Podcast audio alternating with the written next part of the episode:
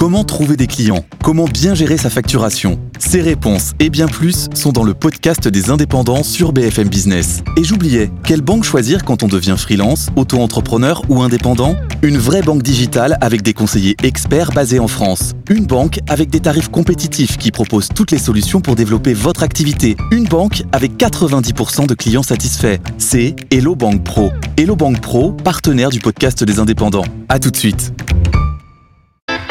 BFM Business présente l'émission qui vous sort de votre boîte. Happy Boulot, le MAG, leur closier. Bonjour à tous et bienvenue dans Happy Boulot le Mag. Cette semaine, on va parler des jeunes. Qui sont-ils? Que veulent-ils lors de leur premier emploi? Ça sera notre sujet avec Manuel Malo, elle est directrice carrière et prospective de l'EDEC. Et puis, on va parler des discriminations, celles notamment que subissent les femmes au travail. Il n'y a que 37% de femmes cadres. On était à 30% il y a 20 ans. Ça avance, mais trop lentement. On en parle dans un instant avec Laetitia Niodo. Elle est DGA de l'APEC. Et puis, je vais vous présenter une femme justement de caractère. C'est Virginie Delalande. Elle est sourde profonde. Elle est aujourd'hui euh, conférencière. Juste avant, elle était avocate. Happy Boulot, le MAG, c'est parti. BFM Business, Happy Boulot, le MAG, l'exécutif de la semaine. Et on va parler des jeunes, de leur rapport à leur premier emploi et de leurs aspirations de carrière. On est avec Emmanuel Malo. Bonjour. Vous êtes directrice carrière et prospective de l'EDEC. Vous avez fondé un centre de recherche sur les aspirations des jeunes générations qui s'appelle New Gen Talent Centre. Vous faites euh, des enquêtes sur le monde du travail. Vous êtes concentré sur ces jeunes en essayant de faire un profil de jeune type. On a tendance à penser que parfois euh, il y a un jeune, un type de jeune qui est parfois euh, trop utopiste, parfois trop compétitif, parfois trop Ils sont tous ça à la fois en fait. Absolument. Donc bonjour. Euh, oui, effectivement, dans notre New Gen Talent Center, nous faisons des études sur les aspirations professionnelles de ces jeunes. Et dans les ambitions professionnelles, dans les nouvelles ambitions professionnelles, on a voulu casser quelques stéréotypes. Et notamment le, stéréotype d'un jeune qui serait d'abord désenchanté du monde de l'entreprise. C'est pas du tout le cas. hein. Ils sont au moins 9 sur 10 euh, à trouver que l'entreprise euh, est un lieu de création, de progrès, d'innovation. Pour autant, ils sont pas naïfs. hein. Ils nous disent aussi que c'est un monde complexe, un peu vertical, euh, qui ne favorise pas toujours l'épanouissement.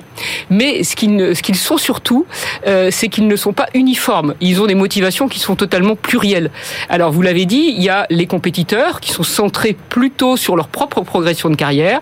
Il y a les engagés, et ça, c'est un, groupe nouveau et qui euh, explose en termes de, nombre, qui est un groupe qui est centré plutôt sur les, les aspirations du monde, en tout cas centré sur euh, l'engagement pour le monde et les enjeux du monde. Et puis le troisième groupe important sont les entrepreneurs qui sont plutôt euh, centrés sur un travail en, en auto-management et, euh, et la liberté d'entreprendre. Globalement, euh, la question de l'impact sociétal de l'entreprise a pris un poids considérable dans le, le rapport à l'entreprise. 77% des jeunes en école de management considèrent que l'impact sociétal sera un critère déterminant dans le choix de leurs emplois. Ça veut dire qu'ils vérifient avant de postuler la manière dont se comporte l'entreprise. Ils vont assez loin dans leur, leur quête d'information.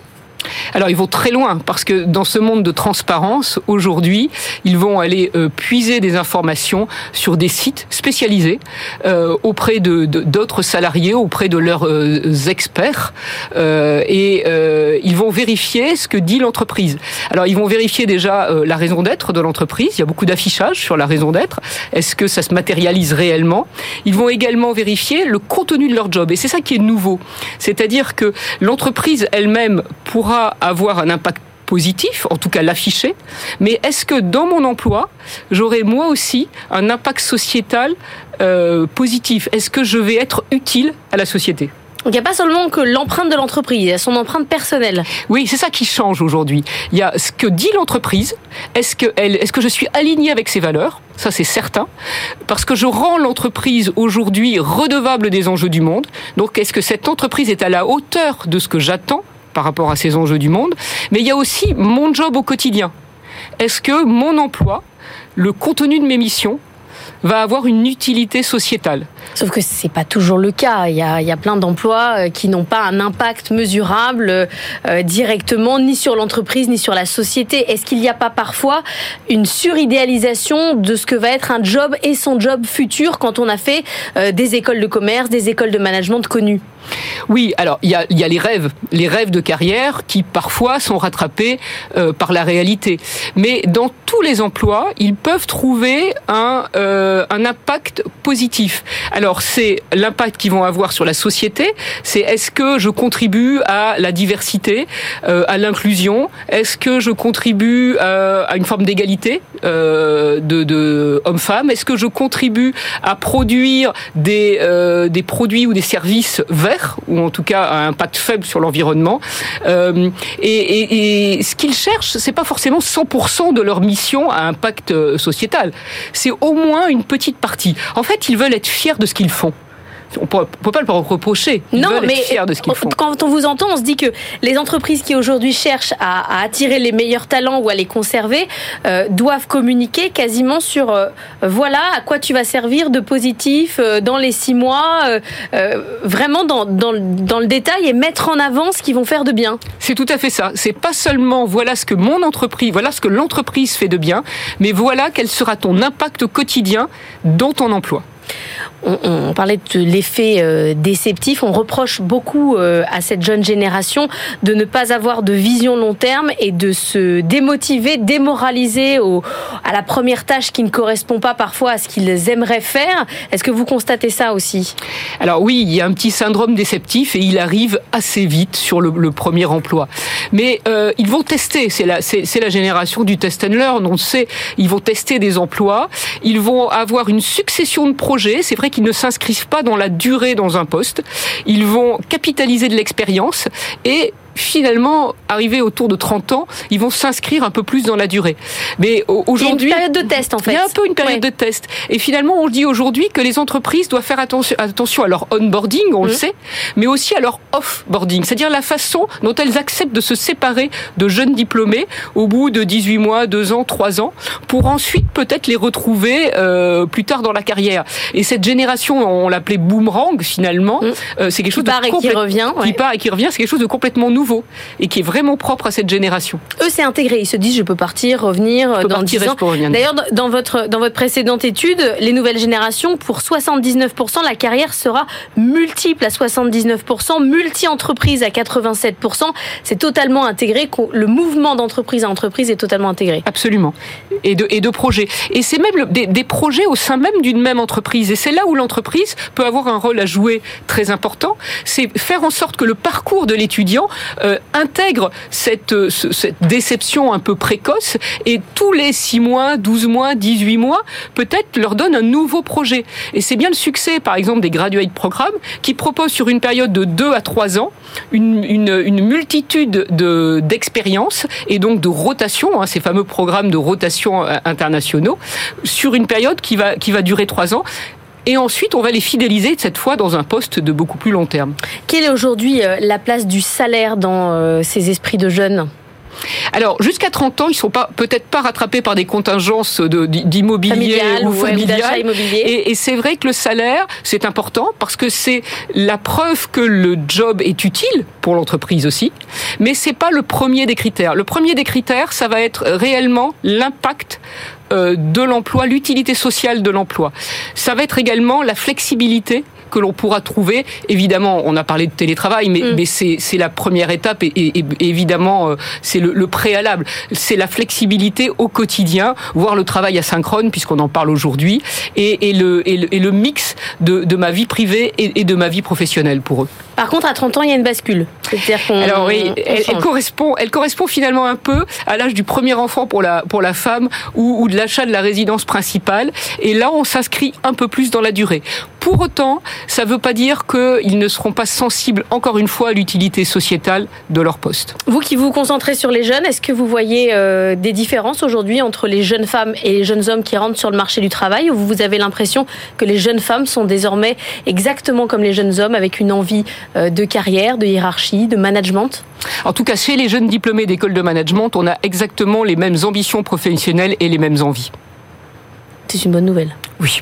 Dans vos, dans vos profils euh, compétiteurs, entrepreneurs engagés, est-ce qu'on peut passer de l'un à l'autre Ou est-ce qu'on est forcément dans une des trois cases? Non, justement, euh, de la même façon que ces ambitions sont plurielles et, et protéiformes, elles vont peut-être évoluer. On a un profil compétiteur au départ, et puis ensuite on va peut-être s'engager, et puis après on sera entrepreneur, voire même des doubles profils. On peut être un entrepreneur engagé on peut être un, compétiteur entrepreneur ou un entrepreneur compétiteur. Donc non, c'est pas du tout cloisonné.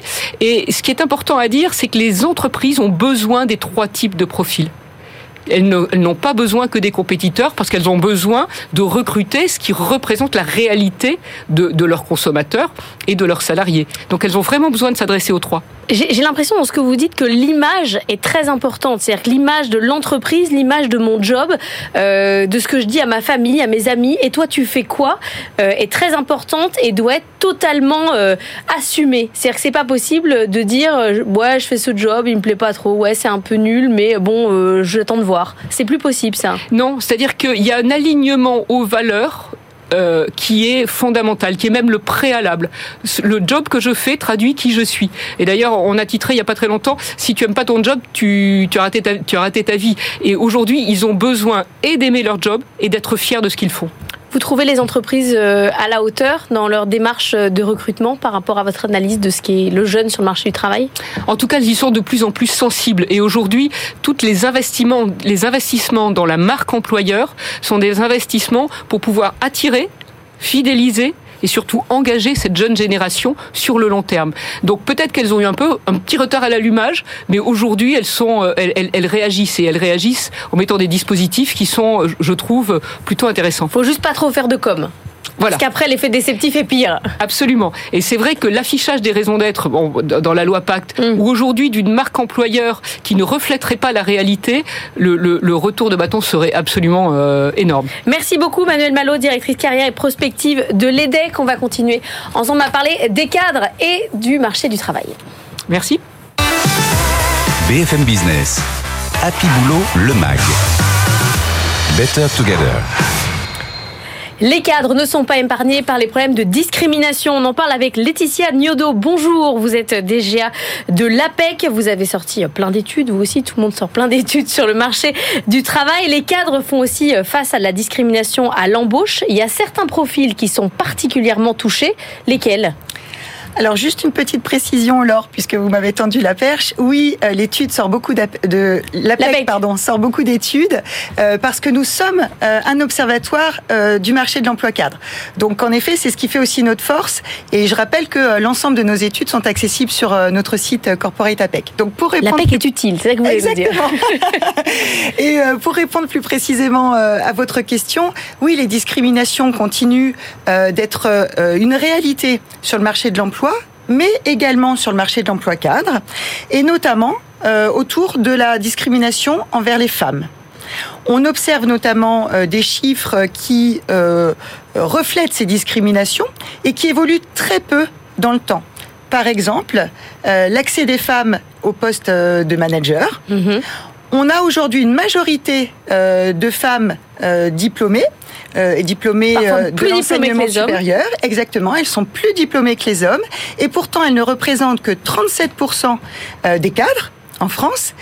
Et encore pire, j'ai envie de dire, elles ne représentent que 28% des cadres managers. Donc on voit là déjà une discrimination euh, très claire sur l'accès euh, au poste de manager. Et on observe une discrimination également euh, toujours très présente autour du niveau de rémunération euh, des femmes cadres, euh, puisqu'elles sont euh, au global payées 15% de moins que leurs collègues hommes, et y compris à poste et profil équivalent, euh, l'écart de rémunération entre les femmes, les femmes et les hommes cadres reste de 8% et ça évolue très très peu euh, depuis euh, encore une dizaine d'années. Alors le problème sur ce sujet, c'est comment faire pour savoir en tant que femme que vous êtes moins, bien payé que votre voisin à poste équivalent, sans rentrer dans le conflit, sans prendre un avocat, sans dire je vais claquer la porte. Non mais comment fait-on? Moi je n'ai aucune idée du salaire de mon voisin. Comment je sais si je suis moins bien payé Alors, par exemple, euh, l'APEC met à disposition euh, de tous euh, un outil sur le site apec.fr qui est un outil de simulation de salaire. et donc, vous rentrez tout un tas de critères qui vous correspondent ou qui correspondent à votre poste et vous pouvez avoir une vision très précise, euh, grâce à ce simulateur de salaire, du salaire moyen sur votre poste, sur votre région, sur votre type de, euh, de formation initiale, de diplôme, etc. Et une fois que vous savez que vous avez un écart qui n'est pas normal, qu'est-ce que vous faites? Alors le plus simple en effet, plutôt que d'aller euh, tout de suite au conflit, non mais parce que c'est c'est agaçant. C'est-à-dire que on se retrouve dans une position où on s'aperçoit qu'en fait on est discriminé alors que ça se trouve on ne le savait même pas. Oui, tout à fait. Bon, c'est bien sûr l'échange, c'est bien sûr la discussion d'abord avec euh, sa, sa, hiérarchie, mhm. avec, euh, avec ses managers, et si besoin également avec euh, son équipe RH. et je pense que c'est essentiellement à travers l'échange que les choses peuvent évoluer. Et puis des acteurs comme la PEC, typiquement, ou d'autres, hein, bien sûr, qui agissent sur les discriminations sur le marché du travail, doivent aussi aider les entreprises finalement à, à changer leur regard, à casser certains stéréotypes, certaines euh, façons un peu traditionnelles euh, de voir les choses. Euh, et donc nous, on accompagne les entreprises dans cette dans cette démarche pour lutter contre les inégalités. 37% des femmes cadres, on était à 30% il y a 20 ans. C'est quand même très très très très lent. Ça évolue doucement. Qu'est-ce qui fait? C'est toujours la, la gestion des enfants en bas âge? C'est toujours la vie de famille qui pose problème? Alors c'est pour moi deux choses essentielles. c'est d'abord l'orientation. Euh, au niveau euh, des études, et notamment des études supérieures, euh, puisqu'on voit qu'en effet, les femmes sont plus diplômées que les hommes, mais pas forcément sur les mêmes filières. et donc, on a clairement une sous-représentation encore des femmes sur les filières techniques et technologiques, là où justement il y a actuellement beaucoup d'emplois et beaucoup de, de, mm. difficultés de recrutement pour les entreprises. donc, la question de l'orientation, et donc il faut très tôt euh, dans la vie des jeunes filles, euh, casser justement les stéréotypes que j'évoquais tout à l'heure pour qu'elles osent s'orienter vers des métiers qui peuvent leur sembler encore euh, un peu masculins. Donc la question de l'orientation et la question, en effet, vous l'évoquiez, de l'équilibre de vie personnel entre les femmes et les hommes dans la répartition des tâches domestiques, dans la répartition de l'éducation des enfants. C'est un levier majeur. Donc tout ce qu'on peut faire, par exemple, pour lever ses freins, en proposant par exemple le congé euh, euh, paternité. ou d'autres dispositifs euh, propres à certaines entreprises, c'est bien sûr des éléments qui vont aider les femmes à progresser dans leur évolution professionnelle. Vous qui voyez les entreprises évoluer, vous avez l'impression quand même qu'il se passe quelque chose, qu'on va avancer plus vite que 7% en 20 ans? Oui, il y a une prise de conscience réelle. D'abord, il y a la loi euh, qui, euh, a évolué depuis euh, depuis quand même bah, une bonne dizaine d'années maintenant. qu'il y a la loi, voilà, et qui bah, qui fixe un cadre et qui va quand même amener à contraindre les entreprises à mettre ce sujet en haut de la pile. et puis au-delà de, on va dire, des obligations légales autour de la loi Copé-Zimmermann, maintenant la loi Rixin, autour de l'index égalité mm. femmes-hommes, au-delà de, de cette contrainte légale, on voit quand même qu'il y a une prise de conscience aujourd'hui des entreprises et une volonté d'aller plus loin parce que c'est à la fois un enjeu sociétal, mais aussi un enjeu économique pour les entreprises, puisqu'aujourd'hui, sur le marché de l'emploi qu'on connaît, euh, trois quarts des entreprises nous disent rencontrer des difficultés à recruter.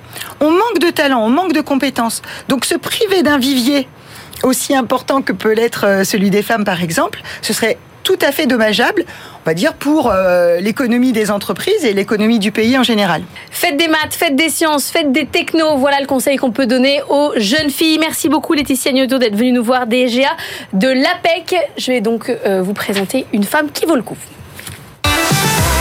BFM Business. Happy Boulot, le MAG. Business Case. On va parler du handicap au travail. Est-ce qu'il faut le rendre invisible? On est avec Virginie Delalande. Bonjour. Bonjour. Vous êtes conférencière et avocate. Vous avez écrit Abandonner, point d'interrogation, jamais, point d'exclamation. Vous êtes née euh, avec une surdité euh, profonde. Vous avez fait euh, de votre vie en partie un combat désormais collectif pour le handicap de manière générale. Est-ce que vous avez l'impression qu'on réussit aujourd'hui quand on ne voit plus le handicap ou alors quand il fait partie de l'identité et qu'il est visible c'est une question très intéressante, mais je pense qu'elle mérite de prendre un petit peu de hauteur. Parce que le vrai objectif des personnes en situation de handicap, c'est qu'ils soient complètement banalisés. C'est-à-dire comme la couleur de cheveux, la couleur des yeux, et ne pas euh, avec cette image qui fait peur, qui exclut. Et par ailleurs, euh, il faut quand même que la personne en situation de handicap soit pleinement sa place dans notre société. Donc évidemment, on ne peut pas faire comme si le handicap n'existait pas. Mais vous avez l'impression qu'il faut qu'on... Enfin, ce que vous aimeriez en tant que personne avec un handicap, c'est qu'on dise Ah, j'ai oublié ah, excuse-moi, j'ai complètement euh, oublié euh, euh, qu'il fallait que tu lises sur les lèvres ou que le texto c'était plus facile. Ah, j'ai oublié. C'est ça qu'il faut. si c'est pour avoir une augmentation de salaire, pour avoir plus de responsabilité, oui, j'aimerais bien qu'on l'oublie. Dans cette configuration-là. Oui, au revoir, si c'est pour complètement oublier le monde de peur que je voulais partager et me renvoyer ma situation de handicap, non, non. Comment vous, vous trouvez les, les entreprises aujourd'hui? Moi, je reçois beaucoup d'entreprises qui ont des plans handicap, qui disent qu'ils font énormément de choses euh, pour aider à l'insertion. Elles vont pas encore assez loin ou on avance doucement? Comment, comment vous les jugez? Honnêtement, euh, je trouve qu'il y a une maturité qui se fait de plus en plus sur le sujet. Parce que moi aussi, je travaille énormément avec les entreprises. Je fais des conférences, des rencontres sur le terrain. Et euh, oui, je vois de très belles évolutions, je vois des personnes pleinement investies.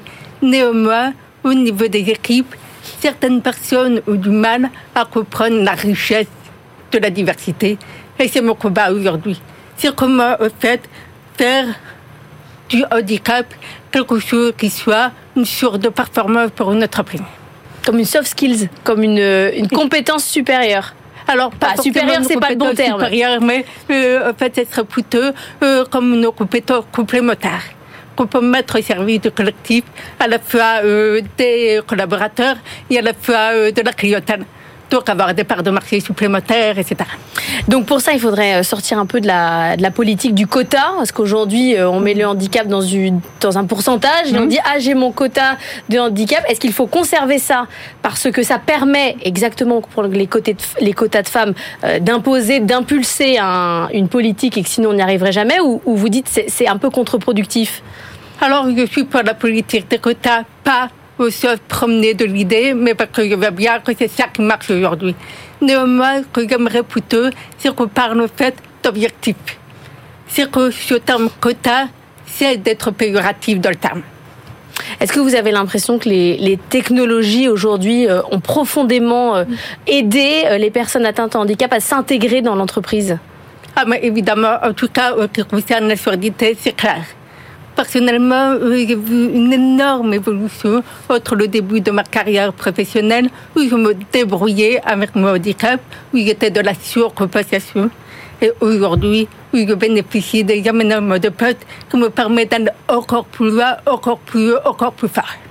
Donc, en ce qui me concerne clairement, néanmoins, on a encore aujourd'hui une fracture numérique par exemple les personnes malvoyantes ou aveugles, pour certains types de handicap, et donc, on n'a pas encore complètement intégré cette notion d'accessibilité universelle qui, pour moi, est la base de la société bienveillante de demain.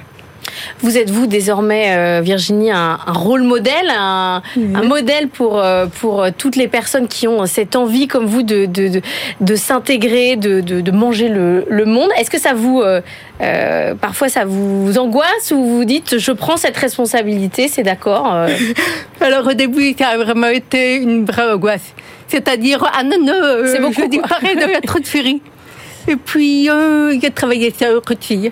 Je me suis demandé comment je pouvais faire de ça quelque chose de positif pour les autres, pour moi, euh, pour eux. En fait, arriver à faire passer de bons messages et surtout, encore une fois, changer le regard de la société sur la différence et pas uniquement sur le handicap, mais que je me suis aperçu qu'à partir du moment où on était différent, on ressentait les mêmes émotions.